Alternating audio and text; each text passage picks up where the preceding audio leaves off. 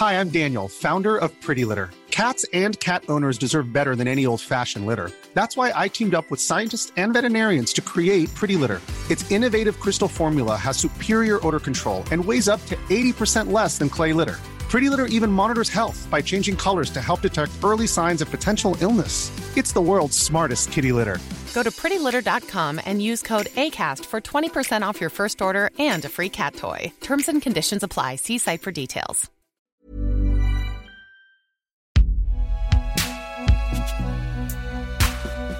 Concocté par Binge.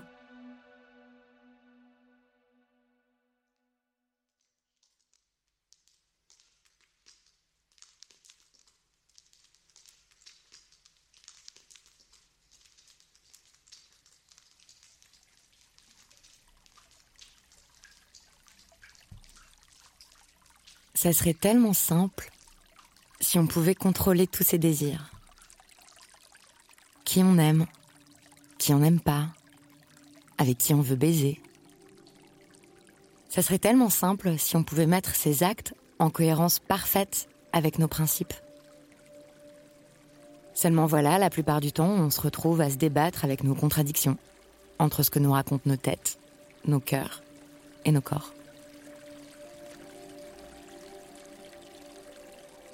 Une contradiction classique, c'est celle qui existe entre l'amour et la liberté, entre notre désir d'être émancipé et celui d'être passionnément amoureux ou amoureuse, avec tout ce que ça implique comme aliénation. Une autre contradiction qui d'ailleurs en découle, c'est celle d'être féministe et hétérosexuelle.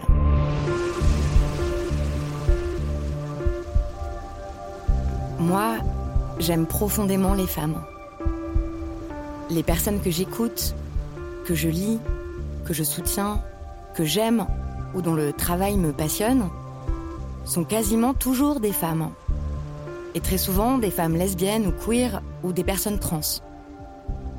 Mais dans ma vie la plus intime, les personnes avec qui je fais du sexe, dont je tombe amoureuse, ont toujours été et restent encore des hommes cis. dans les courriers que je reçois, dans ce que je lis en ligne, dans des conversations ou des rencontres informelles, je sais que c'est un paradoxe qu'on est beaucoup à partager. Vouloir la fin du patriarcat, comprendre que l'hétérosexualité, ça n'est pas qu'une simple orientation sexuelle, mais un système de domination sociale et politique, comprendre dans sa chair à quel point le sexisme nous blesse, et en même temps, constater que l'on continue à aimer, à désirer, et à vivre avec des hommes.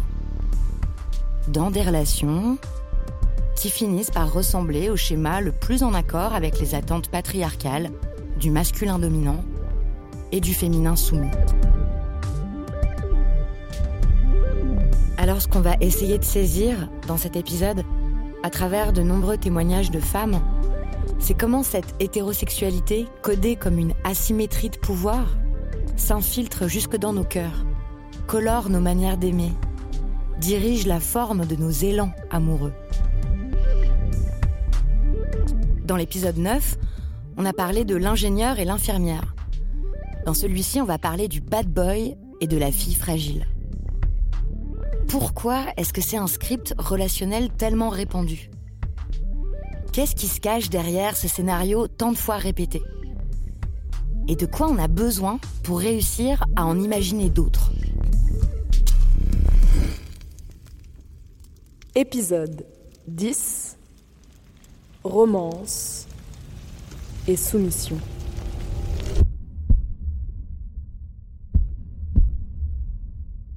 Partie 1 Alors. Alors en fait, moi, ça fait un petit moment déjà que je me rends compte que je suis dans un perpétuel euh, conflit de loyauté, dans plein de contradictions. Agnès, la vingtaine donc avec tout euh, le fait de lire sur le féminisme, etc. J'avais l'impression d'avoir, enfin, j'ai l'impression d'avoir parcouru quand même énormément de chemin, de réflexion dans ma vie et d'être euh, consciente de beaucoup plus de choses et de me déconstruire tous les jours en me disant bon ça j'en veux plus, ça c'est plus possible, ça c'est pas normal, euh, des choses, enfin voilà, que je n'accepte plus, je pense, mais en même temps, je, reste, je désire ce genre de mec. Des hommes qui, on va dire, vont être représentatifs d'une virilité euh, extrême. Et je suis attirée par ce genre d'homme. Le mec avec qui je vais me sentir en sécurité, euh, le mec qui va me rassurer, euh, un peu macho, quoi. Enfin, c'est un peu les clichés, mais ça va à l'encontre de mes convictions. Et du coup, je suis dans un conflit de loyauté dans le sens, non mais attends, euh, enfin Agnès, t'es féministe dans un groupe féministe, tu vas dans les manifs, t'es militante, et pourtant tu acceptes que euh, le mec te dise, bah, par exemple, sur les règles, ah non, les règles c'est impur. Euh, alors, à l'époque, peut-être que j'aurais laissé passer en disant, bah, je suis pas trop d'accord, mais bon, ok, d'accord. Maintenant, non, j'ai, attends, moi, impur pendant une semaine, tous les mois, pendant ma vie, je suis impur. C'est pas, tu peux pas dire ça. Donc, je vais réagir, mais je vais pas le quitter sur le moment. Donc, je me dis, soit je vais être avec un mec qui va me faire vibrer, entre guillemets, et, mais en même temps, euh, on va avoir des convictions euh, totalement euh, opposées, et au bout d'un moment, ça va couiller, c'est sûr. Soit je me mets avec un mec qui, qui se dit féministe, qui va avoir les mêmes convictions que moi, les mêmes valeurs, etc., mais il va pas me faire vibrer, quoi physiquement ou, enfin il va pas il va pas me il va pas m'attirer. Donc je me dis en même temps être avec un mec euh, qui te fait pas vibrer qui te fait pas kiffer avec qui enfin c'est cool on s'entend bien et c'est sympa mais en même temps c'est pas le, le truc où tu te dis euh, waouh je suis amoureuse quoi. Enfin enfin ou voilà t'es avec lui parce que tu te dis bon la vie sera pas très compliquée mais mais en même temps elle sera pas folle quoi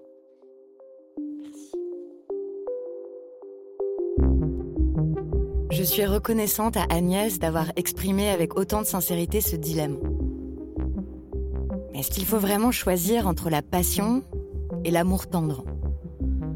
Et puis, pourquoi la domination serait forcément excitante et l'égalité forcément ennuyeuse? Si j'étais misogyne, je dirais que les femmes sont des créatures hypocrites qui prétendent vouloir l'égalité, alors qu'en fait, elles ne rêvent au fond que de bons gros machos ou encore que les femmes sont par nature masochistes et qu'elles aiment souffrir.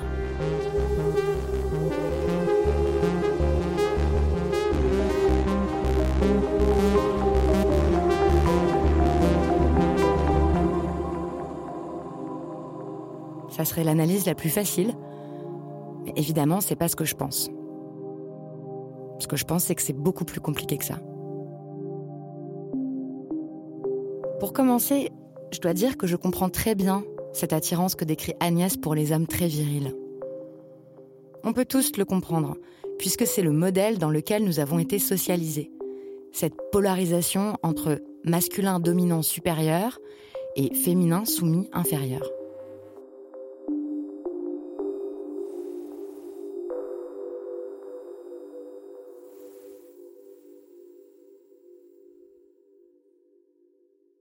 La majorité des couples hétérosexuels encore aujourd'hui suivent ce schéma-là. Un homme plus âgé et une femme plus jeune. Un homme plus riche et une femme qui gagne moins d'argent. Les hommes en surplomb, les femmes en dessous. C'est la dynamique du genre. Plus tu domines, plus tu te sens homme, plus t'es soumise, plus tu te sens femme. Chacun chacune bien à sa place, bien dans son rôle. Ces inégalités de toutes sortes ne sont pas sans conséquences sur la façon dont on se perçoit, dont on peut ou pas se construire comme personne, comme vous allez l'entendre dans le témoignage de Louise, la trentaine. Très jeune, j'étais avec des hommes beaucoup plus vieux, euh, voilà, avec au moins, disons, à peu près entre 15 et 20 ans d'écart, quoi. Et où en fait, ça a été une source de joie intense pour moi d'être avec ces, ces hommes-là et euh, de construire avec eux et tout en ne réalisant absolument pas à l'époque que euh, c'était euh, pas très normal en fait. Enfin, je me dis ce qui est fou, c'est qu'à l'époque, j'avais jamais entendu de discours qui m'aurait permis d'avoir un retour sur ces relations que j'avais. Tout ce qu'on allait me renvoyer, à la limite, c'est que c'était cool en fait d'être avec un mec plus âgé et que. Sauf qu'en fait, le, gros problème d'être avec un mec plus âgé, c'est que sur plein d'aspects de la vie, mais en fait, on se retrouve toujours renvoyé au fait que l'autre l'a déjà fait Enfin, la personne avec qui on est va toujours nous dire Ah oui, mais ça, moi, je l'ai déjà fait. Ah, mais j'aimerais bien partir voyager euh, pendant un mois. Oui, mais moi, ça, je l'ai déjà fait. Ah, j'aimerais bien euh, faire ci, mais ça, moi, je l'ai déjà fait. Et donc, en fait, euh, bah, on n'a plus qu'à coller à la vie de l'autre qui est déjà tellement installée dans son existence. Enfin, maintenant que je suis plus âgée, je me rends compte, plus on avance dans la vie, en général, plus on se sent quand même un peu à sa place, plus on a ses habitudes, on sait ce qu'on aime, on sait. Et sauf qu'en fait, bah, quand on est une très jeune femme avec un mec beaucoup plus vieux, bah, en fait, on se on se fond complètement dans ce qu'est l'autre et on n'a pas du tout la place euh, d'être euh, qui on veut être. C'est euh, On pourrait se dire que c'est juste une histoire de goût. C'est comme ça. Les femmes sont attirées par les hommes plus âgés. Mais je peux pas dire que ça soit faux, d'ailleurs je suis bien placée pour le savoir. Mais ça marche aussi dans l'autre sens. Qu'est-ce que ça cache, cette attirance des hommes pour des femmes plus jeunes? Voire exclusivement pour des femmes beaucoup plus jeunes. Moi, j'ai jamais été autant draguée par des trentenaires que quand j'avais 14 ou 15 ans, soit disant que j'étais mature pour mon âge. Mais c'est pas qu'une question de goût. Ça obéit à une logique. Ça renforce une dynamique. L'hétérosexualité, c'est vraiment l'érotisation de l'inégalité. On trouve ça hot. On trouve que c'est dans l'ordre des choses et on y est encouragé. C'est une soumission pour laquelle on est en quelque sorte programmé. Dans les épisodes précédents, on a vu plusieurs mécanismes par lesquels les femmes étaient peu encouragées à être assertives, à avoir une conscience claire de leurs désirs, ou même à être écoutées. Et cette façon d'être devancée par l'autre, de le suivre, de se plier, ça s'éprouve dans nos corps et donc très souvent dans nos sexualités. Comme me l'a raconté Monica. Un bel exemple, c'est que j'ai commencé ma sexualité avec un gars qui avait 16 ans, moi j'en avais à peine 13. Moi j'étais pas du tout là-dedans, mais euh, enfin c'était encore, euh, enfin moi j'étais hyper euh, encore petite fille quoi dans ma tête et, euh, et on a fait l'amour très très vite euh, parce que lui il en avait envie. Donc j'ai commencé ma sexualité sans même me laisser le temps d'avoir du désir. Donc moi toute ma toute ma vie, enfin et même je crois que c'est encore présent maintenant même si euh, bah, je le travaille, ça s'affine. Enfin, je, pense que vraiment, c'est hyper basé sur, bah, du coup, le désir de l'autre. Alors, j'apprends à essayer d'être plus clair dans le mien, Et c'est difficile, même quand on est avec un garçon très gentil, très bien intentionné, de s'affirmer pleinement. Clara, la vingtaine, est restée plusieurs années en couple. Et elle, elle avait cette impression de se dissoudre dans la relation, de s'auto-censurer, d'être empêchée d'exister. C'était une sensation diffuse, subtile, mais qui lui est peu à peu devenue insupportable. C'est vraiment voilà un truc qui vient me ronger de l'intérieur en fait un truc qui vient me prendre ma place quoi vraiment de faire passer ses désirs avant les miens en fait. Enfin même mes goûts quoi. Mais même euh, enfin par exemple la première partie de notre relation où on n'était pas du tout déconstruit ni lui ni moi j'osais même pas euh, affirmer mes goûts musicaux ou mes goûts euh, en, de manière générale parce que parce que ses goûts à lui ils étaient forcément mieux en fait. Donc donc, euh, donc moi, j'osais même pas. Je surveillais ce que je disais, quoi. Vraiment, c'était ça, quoi. Et euh, quand on était nous deux, lui, il était serein, alors que moi, c'était un poids pour moi d'être avec lui. Moi, c'était toujours un poids pour moi parce qu'il fallait que je m'occupe de lui. Mais ça, c'est un truc que j'ai au fond de, de, de moi par rapport à mon éducation, en fait, je le sais. Enfin, c'est mon éducation qui m'a tellement poussée à m'occuper des mecs et à, à, les, à, à les soigner, à les, mais vraiment quoi que, que c'était vraiment prendre soin quoi à tout prix prendre soin de lui quoi. Et, euh, et lui aussi il a pris soin de moi mais quand même il a il réussissait quand même à, à imposer à s'imposer lui quoi. À être à rester lui-même en fait. Voilà. Cette soumission normalisée. Cette façon de se tordre pour les désirs de l'autre. De suivre le programme. C'est ancré en nous ça se manifeste dès nos premières amours. Ça s'incorpore dans les petits gestes du quotidien. Dans les tâches domestiques, par exemple. Ça nous apparaît tellement normal, habituel, que le plus souvent personne n'y retrouve à redire, ni l'entourage, ni le couple qui le vit. Ça paraît même équilibré. Or on sait, c'est mesuré par des statistiques, qu'au moment de la mise en ménage, le temps de travail domestique des femmes augmente et celui des hommes diminue, même quand ils n'ont pas encore d'enfants, même quand ils avaient l'air de partir à égalité.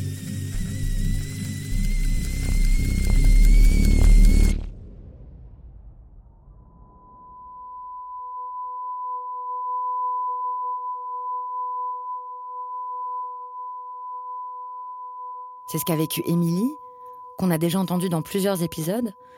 Vous savez, c'est elle qui filait en apparence l'amour idéal avec Bidulot. En fait, on a vécu d'abord deux ans ensemble.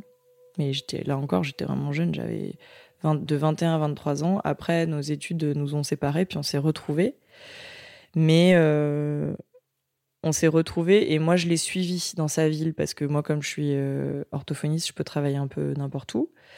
Donc je l'ai suivi dans une ville euh, qui me plaisait pas trop, euh, une ville de droite, euh, froide, avec des gens qui mettent de la fourrure, de la vraie fourrure. Et du coup, j'ai carrément acheté un robot de cuisine pour avoir à moins cuisiner parce que je faisais tellement tout que bah, j'étais fatiguée. Donc je cherchais des, des stratégies pratico-pratiques pour en faire moins. Mais là, j'avais 27 ans, enfin à quel 26, 25, à quel moment à 25 ans tu te dis je vais m'acheter un robot de cuisine parce que je suis déjà fatiguée de ma vie quotidienne avec mon mec? Jamais, enfin bon. Du coup, j'ai gardé le robot de cuisine. Et euh, du coup, alors je dis que je faisais tout, mais non parce que évidemment quand il y avait des invités, bah c'est pas moi qui cuisinais. Et euh, quand il fallait conduire longtemps, bah, c'était pas moi non plus parce que je savais pas bien conduire. Et puis quand il fallait monter des meubles, pareil, je passais pas l'aspirateur non plus parce qu'il aimait bien ça. Donc voilà. Donc moi j'avais tout le reste. Et en fait, ça m'allait. J'étais trop heureuse. Euh, je me souviens que je, on se disait, oh là là, mais vraiment, euh, tout ce bonheur, on le mérite pas. On est tellement heureux, tellement heureux. Et là, je me dis, mais euh, on a le droit d'être un peu plus exigeant quand même.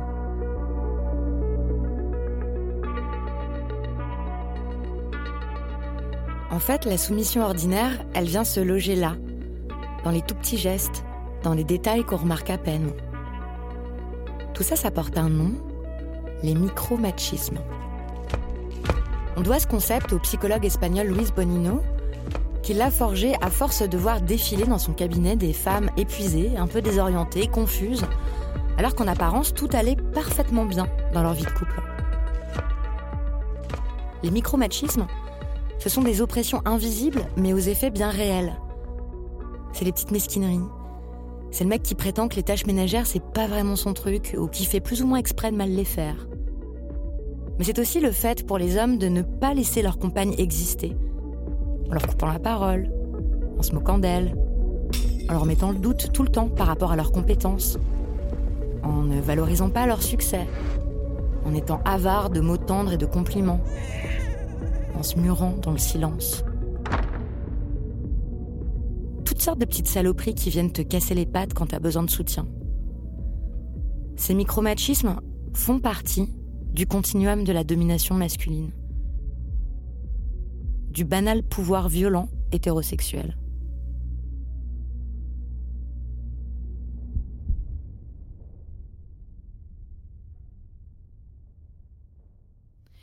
Ce que Louise Bonino met en évidence aussi, c'est que quand l'ordre de la domination est un tout petit peu remis en question dans les couples, c'est souvent vécu comme un affront par les hommes. Ça ne tient plus, ça peut même les rendre agressifs. Par exemple, beaucoup d'hommes n'aiment pas que leur épouse gagne plus d'argent qu'eux. D'autres vivent assez mal les réussites professionnelles de leur conjointe. Alors qu'elles se croyaient soutenues, leur succès déstabilise leur partenaire. Ces micro-machismes, les militantes de l'association En avant toutes, qui lutte contre toutes les violences au sein des couples, les connaissent bien. Elles repèrent cette dynamique de domination-soumission ordinaire dans les milliers de conversations qu'elles ont avec des personnes en difficulté dans leurs relations amoureuses. Les outils qu'elles mettent en place aident à nommer, à identifier les comportements problématiques, qui commencent parfois très jeunes. C'est aussi pour ça qu'elles interviennent dans les collèges et les lycées pour faire de l'éducation affective et sexuelle, ce qui passe forcément par la déconstruction des stéréotypes sexistes. Mais par contre, ce qu'on va lui dire, c'est que ça, c'est de la violence. On va pas dire ça, c'est pas de l'amour, on va dire ça. Attends, ok, là, on, va, on va enregistrer les amis, parce que c'est vraiment intéressant. Et, euh, et, nous, ce qu'on voit beaucoup, par exemple, je me souviens d'une intervention scolaire. On a parlé euh, d'histoire d'amour, on a parlé de relations saines, on a parlé de jalousie, de rumeurs, on a parlé en fait des relations filles-garçons au quotidien dans un lycée. Inae Benaben, cofondatrice d'En Avant Toutes. Et donc on parle de tout ça et ça dure deux heures et c'est super participatif. Je trouve qu'on je trouve qu'on a passé vraiment un bon moment. Et là, euh, une minute avant que ça sonne, il y a une jeune fille qui lève la main et qui dit mais franchement madame, comment on fait Parce que nous, euh, on est attirés par les bad boys. Et avec cette phrase, elle a résumé l'éducation amenée par les stéréotypes genrés et à quel point la société, la culture populaire amène les femmes à être dans des rôles qui vont les mettre en danger et amène les hommes à être dans des rôles qui vont être dangereux. À tel point que elle, elle est là, elle sait qu'elle n'a pas envie, on a vu ensemble, elle a amené plein de choses sur ce que peut être une relation avec de la gentillesse, avec de la tendresse, avec de l'écoute, et en même temps, elle est rattrapée par tout ce que l'imaginaire collectif lui a créé d'émotions, et elle dit, mais moi, ce qui m'excite, là où mon désir se réveille, c'est les bad boys. Je fais quoi? Ah, le bad boy. Martine est compliquée. Il est pas pareil avec moi. Méfie-toi. Très intense, très brillant, extrêmement intimidant. Et vous Il y a vraiment pas grand-chose à savoir sur moi. Je veux dire, regardez-moi. Je suis incapable de vous laisser tranquille. C'est bien. Ce que je veux, c'est un peu moins d'excuses et un peu plus de considération. Je ne fais pas tant de romantisme. Pourquoi t'as tous ces romans d'amour si tu crois pas en l'amour? Ton monde sera plus simple si je ne reviens pas. J'aimerais être quelqu'un d'assez bien pour être vieux avec toi. Mais ce ne sera plus mon monde si tu n'es pas là. Je hais ta façon de me parler et ce que tu devines en moi. Je te hais au point d'en crever. Je te hais quand tu me fais rire, davantage quand tu me fais pleurer. Bah, c'est pas Simone de Beauvoir qui serait dans cet état à cause d'un mec. Qu'est-ce qui vient foutre là, Beauvoir? Bah, Je sais pas, je pense à elle.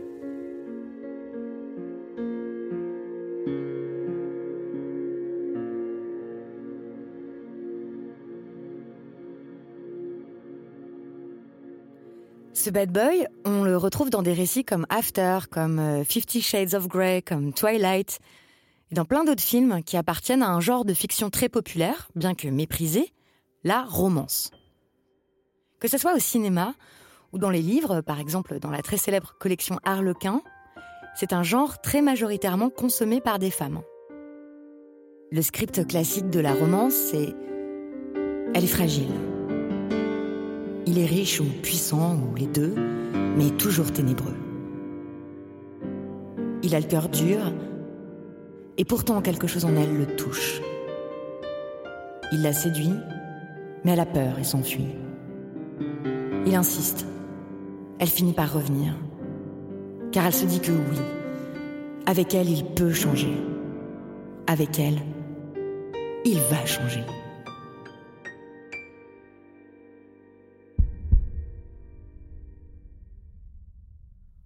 On peut s'en moquer, trouver que c'est ridicule, mal écrit, simpliste.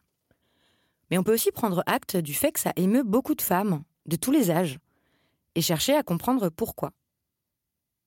Encore une fois, moi je pense qu'il y a une explication politique à ce goût pour la romance. Dans un contexte où les femmes sont encore de très nombreuses manières soumises, la romance, en fait, c'est un fantasme de reprise de pouvoir. C'est l'équivalent des histoires de sport ou de guerre pour les mecs. C'est extraordinairement puissant comme tentation. Comme si notre vocation profonde, c'était d'aider à la transformation d'un homme. Comme si c'était la seule manière qu'on avait de se réaliser. Du bad boy, on va faire un grand gars au cœur. C'est pour ça que c'est tellement addictif. En fait, c'est une solution symbolique à cette dynamique infernale un dépassement par l'amour. Parce que la femme reprend le pouvoir sur les sentiments de l'homme, sa souffrance se trouve justifiée. Il est maître de sa vie, mais elle est maîtresse de son cœur. Et puis elle s'est distinguée des autres femmes. Elle est devenue une déesse. Elle a été choisie par le maître.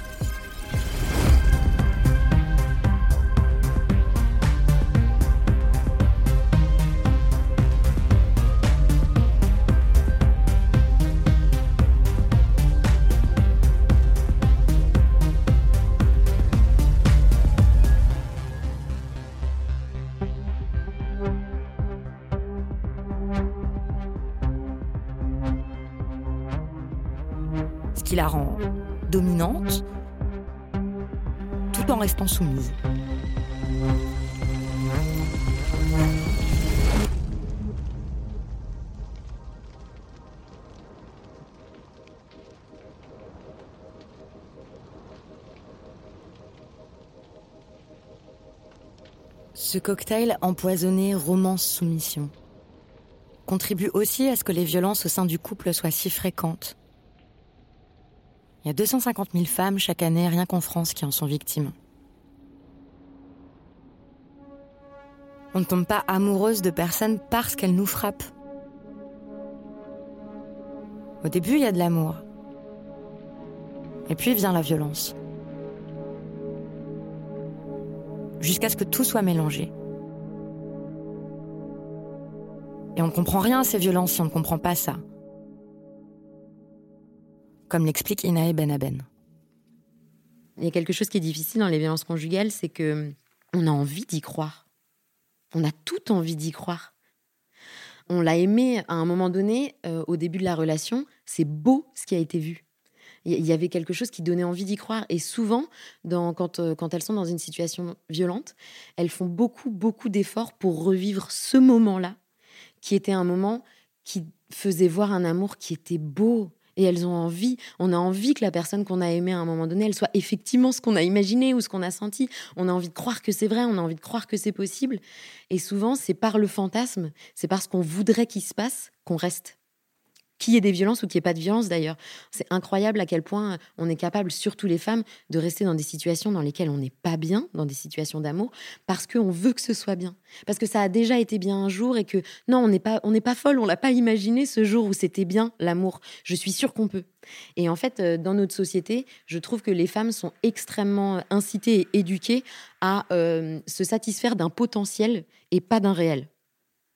Et les femmes sont beaucoup dans des histoires d'amour pour ce que les hommes sont capables d'être si elles les aident à le devenir, plutôt de qui ils sont. Et je vois beaucoup, beaucoup, beaucoup de femmes qui se contentent de situations. Et enfin, je n'en suis pas exemple. Hein, c'est vraiment quelque chose où je ne pense pas qu'on puisse complètement y échapper dans notre vie en tant que femme dans cette société, qui se contentent de situations qui sont en fait pas à la hauteur et d'hommes dans des, dans des couples hétérosexuels qui sont vraiment pas à la hauteur du potentiel que elles, elles sont capables d'amener euh, dans une relation. De, d'empathie, de partage, de transformation, de création, de réinvention, euh, de euh, repousser les limites du, du, réel et de l'attendu. Justement, c'est souvent les femmes qui proposent que le couple aille plus loin, se réinvente, trouve d'autres manières. Elles trouvent, les femmes sont celles qui proposent de contourner les obstacles amoureux. C'est pas les hommes qui arrivent avec des solutions dans les couples. Souvent, c'est les femmes qui disent Ah, on pourrait peut-être faire ça, on pourrait essayer de faire ça. Si on prend du temps ensemble, si on part en vacances, si tu te rends disponible, si euh, on emménage ensemble. Enfin, et les femmes vont essayer de trouver plein, plein de, de, solutions pour que l'amour ressemble plus à ce qu'elles veulent ou, ce qu'elles imaginent. Et vraiment, euh, le fait de. Enfin, l'imaginaire de la femme infirmière qui est là pour euh, aider au potentiel masculin euh, ça enferme les femmes dans des situations qui sont extrêmement néfastes, qui sont toxiques et qui peuvent être violentes.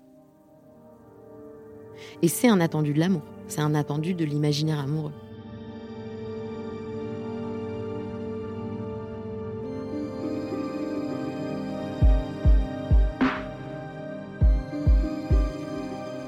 Qu'est-ce qu'on fait de tout ça? On ne se débarrasse pas en claquant des doigts de tout cet imaginaire amoureux. Et je pense qu'on peut peut-être jouer avec.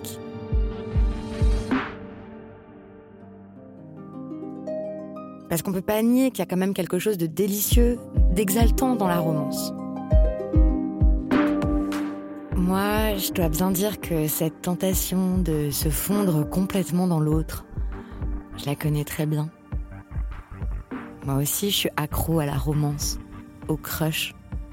Ça m'arrive souvent, les passions fulgurantes. En fait, ça m'est arrivé presque chaque année, pour un homme chaque fois différent. Quand ça arrive, j'ai beau reconnaître tous les signes, je peux pas faire autrement que d'y plonger. C'est irrésistible.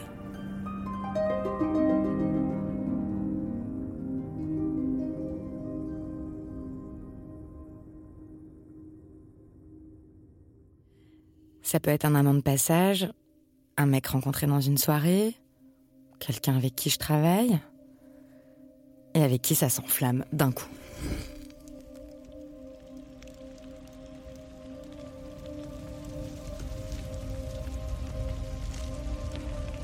J'ai un radar. Je le repère à 10 mètres de dos, à contre-jour, dans un couloir, n'importe où. On a dû s'échanger quatre phrases, tu vois, mais ses cheveux, sa peau, son allure, sa petite veste en jean là, ça me rend dingue. Je peux plus manger, j'y pense tout le temps, tout le temps, tout le temps, tout le temps. Je regarde par la fenêtre et je rêvasse. J'arrive pas à penser à autre chose. J'arrive plus à rien faire. Mais tu te rends compte, c'est dingue, on s'est même pas embrassé, quoi. Il m'a juste caressé la main dans un parc. Je me repasse les scènes et les dialogues encore et encore dans ma tête. C'est délicieux.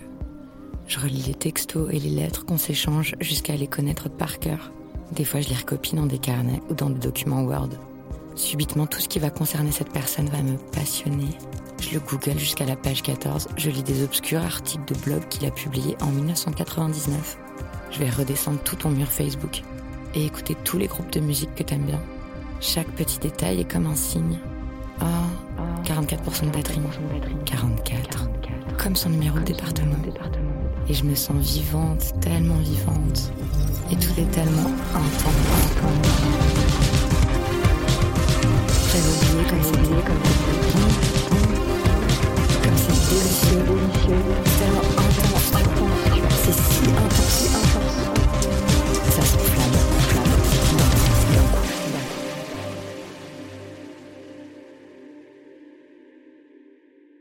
À suivre dans le prochain épisode.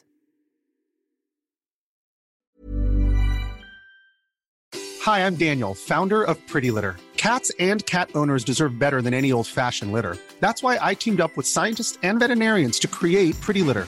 Its innovative crystal formula has superior odor control and weighs up to 80% less than clay litter. Pretty Litter even monitors health by changing colors to help detect early signs of potential illness. It's the world's smartest kitty litter. Go to prettylitter.com and use code ACAST for 20% off your first order and a free cat toy. Terms and conditions apply. See site for details.